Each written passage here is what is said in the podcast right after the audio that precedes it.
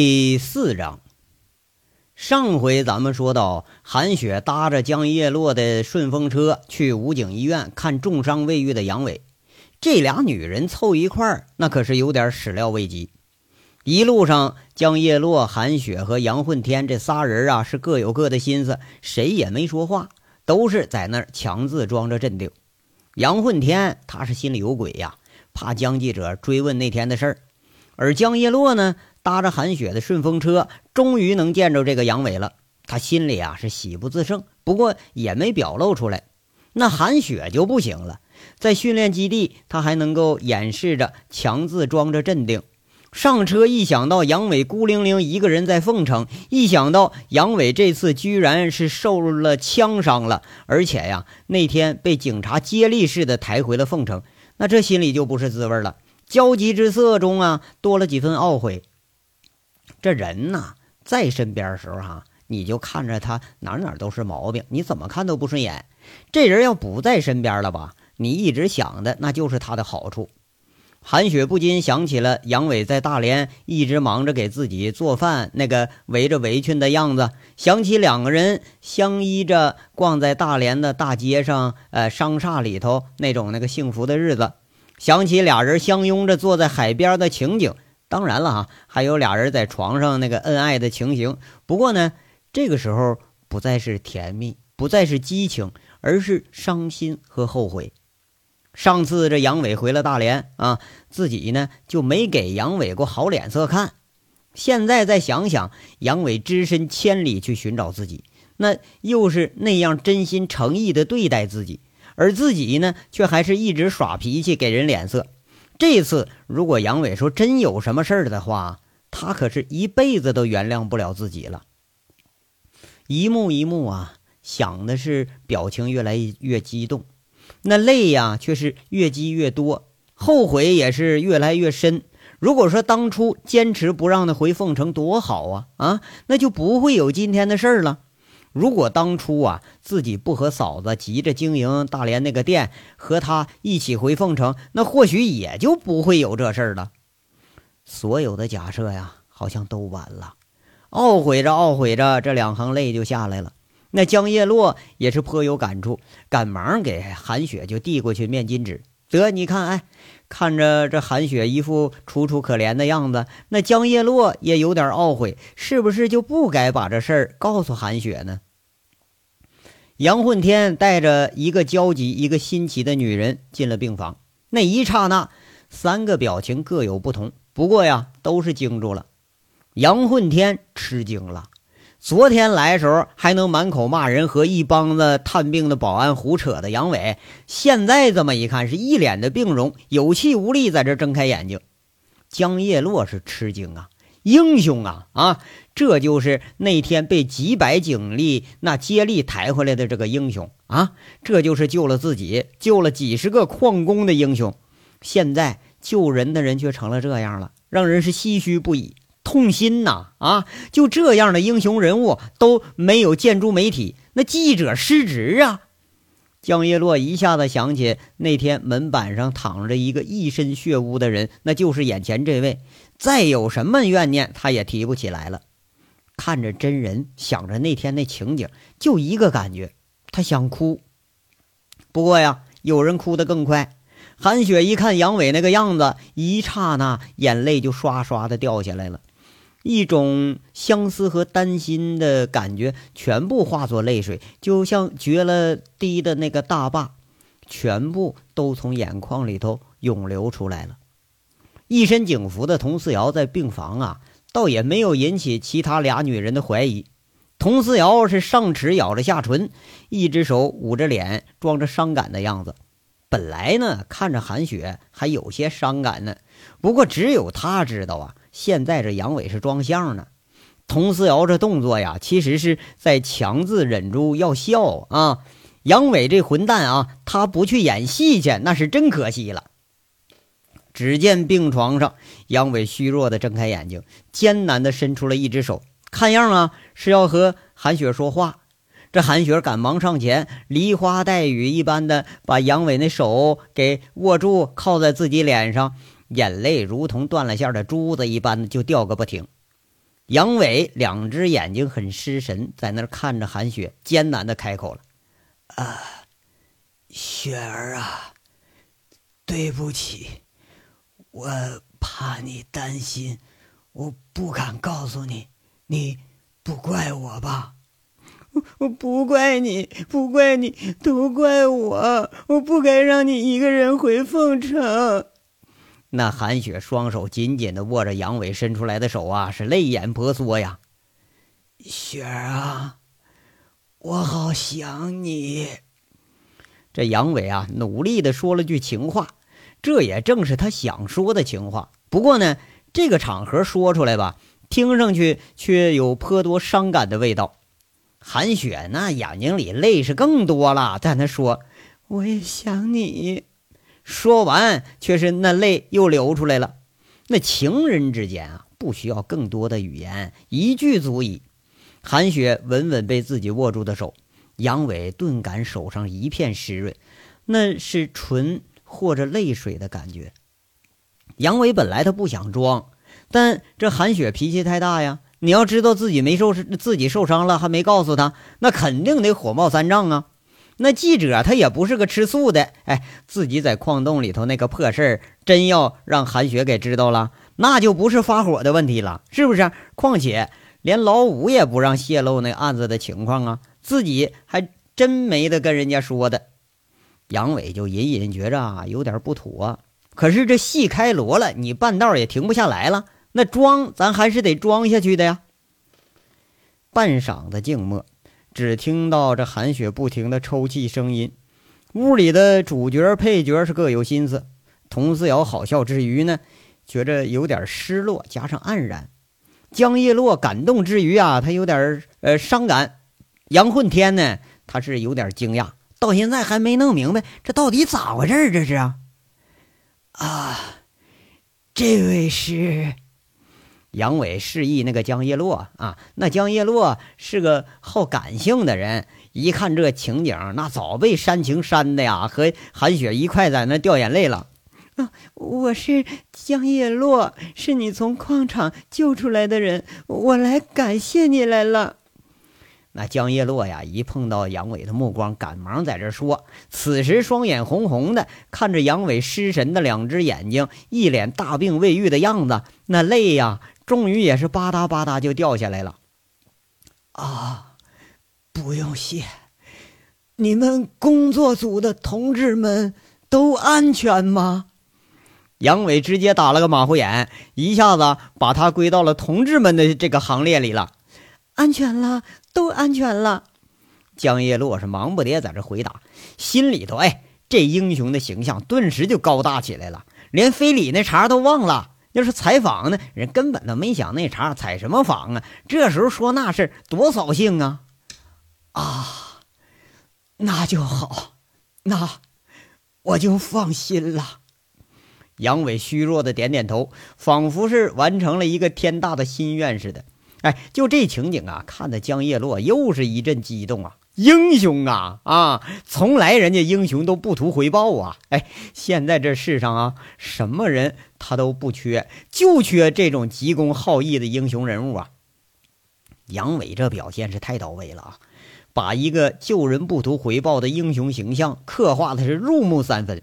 加之先前都知道他中枪受伤了，这当会儿除了杨混天有疑问不敢乱开口之外。韩雪那是眼泪掉个不停啊，心疼杨伟呀。那江叶落呢，则是呃上一眼的掉眼泪，掉掉停停，被这杨伟的高风亮节感动的那是一塌糊涂啊。但是还有个例外，窗边这个佟思瑶捂着脸，再次强忍着不让自己笑出来。杨伟这货呀，装起来他就没边没样了，再要演下去看不下去，估计自己得受不了。他一挥手示意杨混天，哎，咱俩人赶紧出门。在外面把门就给虚掩上了。佟思瑶、杨混天一前一后就下了楼了。佟思瑶就忍不住了，呃，一只手捂着肚子，一只手捂着嘴，对着墙啊，他笑了半晌才反应过来啊，知道杨伟是能装啊。在狼山那时候，这杨伟装的呀，就连程安国都给骗过去了，连自己一时都反应不过来。现在这么一看，哎，杨伟这本事还不止这点儿呢。那武戏在行，文戏人家也不差呀，演情戏那是更投入。哎，要不是说自己知道这货是装的，估计连自己都分辨不出来这是真是假。他这一笑，杨混天可就更迷糊了，疑惑的问着：“哎呀，童队啊，这到底怎么了？这是啊？”你们队长啊，前怕老婆后怕记者，只能装病了。别理他。佟思瑶笑着说着，这笑里头啊有点涩涩的味道。啊，这这么这么个事吓我一跳。杨混天一下子恍然大悟，笑了。这呀，倒像是队长那个胡闹的个性。不大一会儿，就看见江叶落快步的从楼梯上下来了。俩人一激灵，也不吭声了。那江叶落眼睛红红的。刚刚发泄完的样子，看了俩人是微微一笑，示意一下就出了医院门了。又过了几分钟，这俩人也算差不多了，就又上楼。哎，就见护士从二幺四病房快步跑出来，一脸的紧张。佟思瑶一看，一琢磨，完了，坏了！哎，这不仅是坏了，而且是晚了。跟着你就听病房里头一个女生啊：“杨伟，你混蛋！你明明都能下地了，你装什么装？”跟着啊，又是杨伟那声音，中气十足。没装，我真受伤了。我，那那你爱人呢？不是雪儿啊，雪儿，你听我说，就没那事儿。就我我哪来的爱人呢？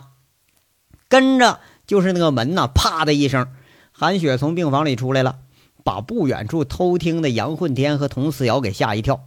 俩人不解的看着韩雪，韩雪走过俩人身边啊，一停。此时却是意味深长的看了看佟思瑶啊，说一句：“警花，哼，杨伟倒是有眼光啊。”然后啊，就见韩雪是一抹泪，头也不回就走了。这俩人在小心翼翼的进了病房，却见杨伟此时是可怜巴巴坐在床上唉声叹气呢。这次啊，可不是装的了。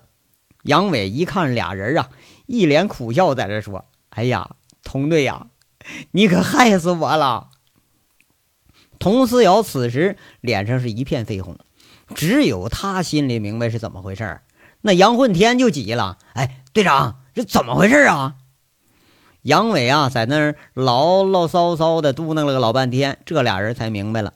原来呢，江叶落一看人家俩人那你你我我的在那儿啊，是吧？他就寻你不当灯泡了吧？人家告辞出门了。杨伟这是大松一口气呀，正好把人打发走了。却没想到这功夫异变突生。那天呢，就是呃，怎么说是天天来给换药的这个小护士，她来了，一进门就一句：“哟，杨伟，你爱人呢？”那每天都是佟思瑶帮着换药啊。护士已经习惯佟思瑶在场了。韩雪当时就一愣，看着杨伟呀，这杨伟当时吓得也不敢吭声。那天佟思瑶一时激动，添了个爱人。那医院里给给给带着转过来了，哎，而且那杨伟一天是口无遮拦那德行，有时候兴起了还媳妇媳妇的叫，还真把佟思瑶当老婆使唤了。那佟思瑶呢，也是乐得的，就给杨伟啊，又是喂药、喂水又喂饭。护士们就真以为这俩人是两口子，那千算万算就没算到真媳妇他妈真来了。那护士手脚麻利的准备好了药。一看杨伟还钻被窝呢，就随口又说一句：“嘿，快起来换药！昨天还满地跑呢，今天怎么就装病号了？”韩雪更是一脸的不善了。杨伟紧张的那眼睛咕噜咕噜乱转呢，一时还真就没主意了。就听韩雪静静的开口了：“医生啊，他爱人是谁呀？”那护士一看韩雪，再看看杨伟，没看懂啊！你他妈看不懂，他嘴可快，跟着就来一句。不就那女警察吗？一直他照顾着，他们不是两口子吗？那韩雪是个吃素的吗？啊，他腾一下就站起来了。杨伟吓得一激灵，也坐起来了。那小护士眼看这俩人的表情，似乎明白什么了。这时候啊，倒挺知趣他是赶忙就跑啊。就听杨伟长叹一声，说一句：“哎呀，我是同队呀。”你啥不能当啊？当姐姐、当妹妹、当阿姨，你就当姑奶奶，我都没意见呐。干啥非得当个爱人呐？这回可好啊啊！假爱人把真媳妇给气走了。杨混天这可真是忍俊不禁了，捂着嘴笑了。一看杨伟那惨相，赶忙背过脸去笑去。佟思瑶那是一阵脸红，欲说无言。当时啊，天上爱人也是出了一时就是头脑发热这么个事儿。不过那心呐，倒也不是假的，他是真希望自己有这么一位爱人，一位可以共患难、同生死的爱人。而救了自己的杨伟，当然是值得自己去爱了哈。却不知道啊，这个看似有点呆、有点愣的杨伟，居然还这么有女人缘儿。不但是季美凤跟他眉来眼去的啊，跟着还就冒出个媳妇来。看来这爱人不爱人呢，这都已经是乱七八糟了，连自己那也说不清自己的感受了。哎，你说他妈的啊！还有这小护士啊，平时也不见他会说个话。今天他妈是见鬼了啊！伶牙俐嘴的，该说的一句不说，不该说的全他妈抖了出来了。杨伟在这恨恨的念叨着，这戏呀演的差一点就成功了，让这小护士给横插一杠子全干黄了。哎，队长，你你你怎么不追去啊？哎呀，我追个屁！我追呀！我媳妇那脾气我还不了解呀。你别看她是东北的，比山西那个犟驴脾气还犟呢。哎，她要是转不过这弯来。那去了那更更更更是闹腾，哎呀，哎，那个混天呐，别站着啊，赶快去看看去，看我媳妇住哪儿。杨伟在这安排着，以他对韩雪的了解，估计一扭头，十有八九人得回大连了。哎，好嘞，我这马上就去。这俩人又是一阵的静默。乍逢变故，佟思瑶有点愧疚，跟他说：“对不起，杨伟，我……哎。”杨伟有点很无奈的说着：“童队呀，你说我冤不冤呢？啊，咱俩要是真有一腿也就算了，手也没拉过，嘴也没亲过，床更没上过，明明啥事没有嘛。你说这事背不背呢？早知道啊，我何必躲躲闪闪装清高呢？在矿洞我就先下手了都。现在这才叫冤呢。假媳妇吧，摸都没摸着一下子；真媳妇这回倒也不让摸了。”这话呀，听得佟思瑶脸上是红一阵白一阵，半天才反应过来。佟思瑶就脸皮再厚吧，再怎么喜欢杨伟吧，这话他也受不了啊。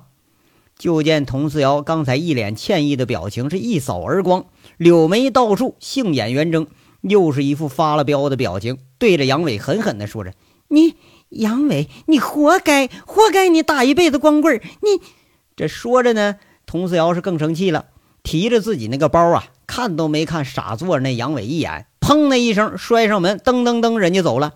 你要说得嘿，又气走一个，你这怎么着了？这是你说我这说都是真心话呀。这边杨伟啊想着发愣着，就听门外又是一个女生说话呢：“同志，二幺四病房在哪儿？”这好像啊是问路过的护士呢。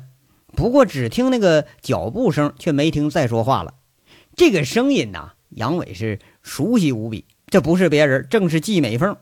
你说一眨巴眼睛功夫啊，季美凤笑吟吟的推门进来了。这女人真是个神通广大呀！啊，转了院了，居然还能摸着门。杨伟一见，又是一阵的气苦，这是真他娘见鬼啊！跟自己有一腿没一腿的女人呐，怎么今天全都凑一块了？那季美凤呢？此时却是一点都不知情。看看四下无人，成了他和杨伟的二人世界了。再看看杨伟盯着自己发愣，还以为杨伟被自己的万种风情给迷晕了眼了。一张口啊，是满眼轻笑百媚生，说了一句：“死相想什么呢？是不是想姐姐我了？” 哎呀，哎呀哎呀，我的个妈呀！杨伟当时就被雷了一家伙呀。这季美凤什么时候表达都这么直白了？以前在床上都难得说句情话呀。季美凤再要说话，却是杨伟扑通一声重重的躺在了床上。这次真被雷倒了，更不是装的。这一章到这儿说完了，下章稍后接着说。感谢大家的收听。